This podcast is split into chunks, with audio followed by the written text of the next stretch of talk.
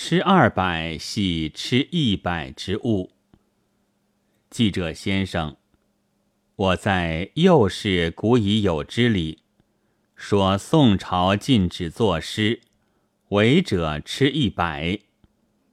今天看见副刊，却是吃二百，不知是我之笔误，以记者先生、教者先生、守民先生。嫌其轻而改之余，但当时确乎只打一百，即将两手之指数以十成之。现在若加到二百，则既为大宋宽厚之心，又给诗人加倍之痛，所观实非浅显。虽然已经是宋朝的事。但上系立与更正为幸。